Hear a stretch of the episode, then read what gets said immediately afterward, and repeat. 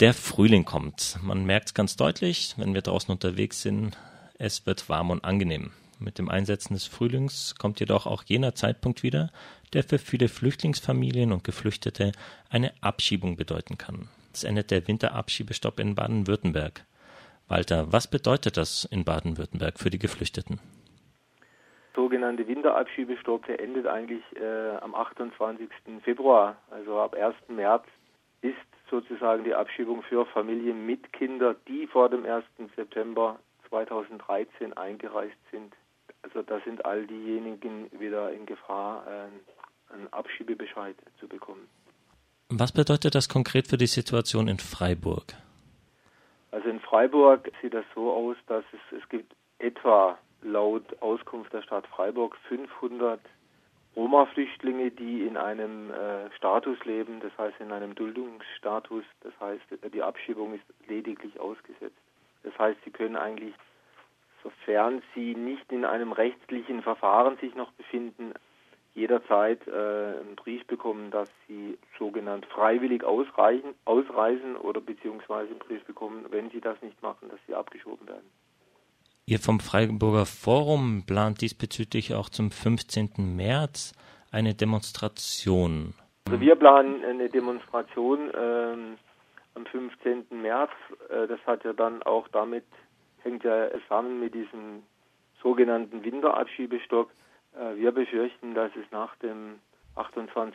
Februar tatsächlich auch in Freiburg und Region verstärkt zu Abschiebungen kommen wird. Also es gab ja schon Abschiebungen jetzt im Landkreis Emdingen, zwei, eine Familie, eine Einzelperson in polizeiliche Abschiebung, beziehungsweise es gab auch in Konstanz Abschiebung, auch äh, von einer Familie. Das wird sich wahrscheinlich auch hier in die Region, in der Region äh, verstärken. Gerade Freiburg, wo ja viele sich aufhalten und zum Teil schon längere Zeit, äh, müssen wir damit rechnen, dass, dass diese Abschiebungen erfolgen werden. Ihr vom Freiburger Forum seid im Kontakt auch mit den Geflüchteten.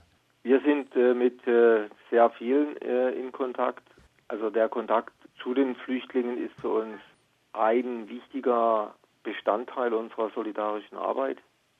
Der hilft uns auch äh, zu verstehen, warum äh, die Menschen hier sind und in welcher Situation sie sich derzeit eigentlich äh, in Freiburg oder in welcher rechtlichen Situation sich die Betroffenen befinden.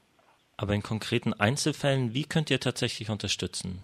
Also bei konkreten Einzelfällen äh, sieht es so aus, manche sind im Asylverfahren, manche sind nicht im Asylverfahren, manche haben sozusagen noch, äh, für manche gibt es die Möglichkeit, äh, zum Beispiel noch eine Petition einzugeben und zu versuchen, über irgendwelche andere rechtlichen Reststränge äh, ein, ein Bleiberecht möchte ich jetzt nicht sagen, äh, ein Aufenthalt für einige Monate noch äh, zu bekommen. Also man muss aber auch dazu sagen, es, es gibt drei Familien, äh, die wir unterstützt haben. Da war es dann tatsächlich so, dass äh, erreicht werden konnte, dass sie auch wirklich bleiben dürfen jetzt. Äh, das war im muss man im Zusammenhang sehen, dass, äh, dass äh, eine, ein Kind krank war oder, oder eine Familie, bei der ist es so, dass eine Frau aus Bulgarien kommt und ein Mann aus dem Kosovo. Und da hat dann letztendlich auch diese Geschichte dann gegriffen. Aber wenn wir da nicht äh, gewesen wären und auch andere Leute nicht gewesen wären und die äh, Menschen wären allein da, mit, äh, hätten sich allein auseinandersetzen müssen mit dieser rechtlichen Situation, dann wären die Chancen relativ gering gewesen. Jetzt habe ich aber gehört, ihr hattet vom Freiburger Forum am 12. Februar ein offenes Treffen, das leider aber schlechter besucht war, als ihr es erhofft habt. Ist die Stimmung derzeit in Freiburg nicht so, dass ein solidarisches Klima vorherrscht und sich Leute für konkrete Einzelfälle einsetzen möchten? Nee, das glaube ich nicht. Ich glaube, es gibt relativ viele äh, Gruppen, die sich äh, organisieren. Es gibt fast in jedem Flüchtlingsheim irgendwelche selbstorganisierten kleinen Gruppen, die auch äh, den Kontakt suchen, sei es jetzt irgendwelche Gruppen, die Patenschaften mit Kindern übernehmen oder irgendwelche sportlichen Aktivitäten machen. Es gibt jetzt zum Beispiel auch hinsichtlich der Demonstration, obwohl jetzt die Leute nicht anwesend waren, zum Beispiel vom äh, Studienrat der Universität Freiburg, die sich da solidarisch erklärt haben und auch dazu aufrufen. Es gibt zum Beispiel auch die unabhängigen Frauen Freiburg oder es gibt Professoren, es gibt Landesarmutskonferenz Baden-Württemberg, die die Demonstration unterstützen wollen. Und es kommen jetzt eigentlich täglich auch solche Solidaritätserklärungen rein, die sagen, also wir unterstützen die Demonstration und wir kommen da auch hin. Also doch eine breite Basis an Unterstützung und Solidarität.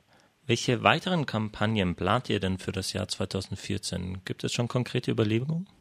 Also ich glaube, wir fixieren uns äh, auf, auf das humanitäre Bleiberecht, weil ähm, es ist, also es wird zu wenig thematisiert, dass die Menschen, die äh, zu uns kommen, nicht politisch, direkt politisch verfolgt sind, sondern die Menschen kommen, weil sie äh, wirtschaftlich, das heißt also äh, keinen Zugang zum Arbeitsmarkt haben oder keinen Zugang zur Gesundheitsversorgung oder zum Beispiel auch keinen Zugang zur Bildung, beziehungsweise überhaupt diesen Sprung zuerst mal äh, schaffen müssen.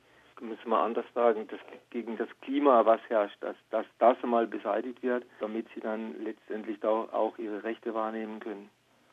Also die wirtschaftlichen, sozialen, kulturellen Rechte, die werden in vielen Ländern gar nicht gewährt. Das hängt aber damit zusammen, dass äh, so ein sogenanntes antiziganistisches Klima da existiert. Heißt also, wenn ein Roma kommt, dann ist er gleich äh, abgeschrieben, weil er ein Roma ist.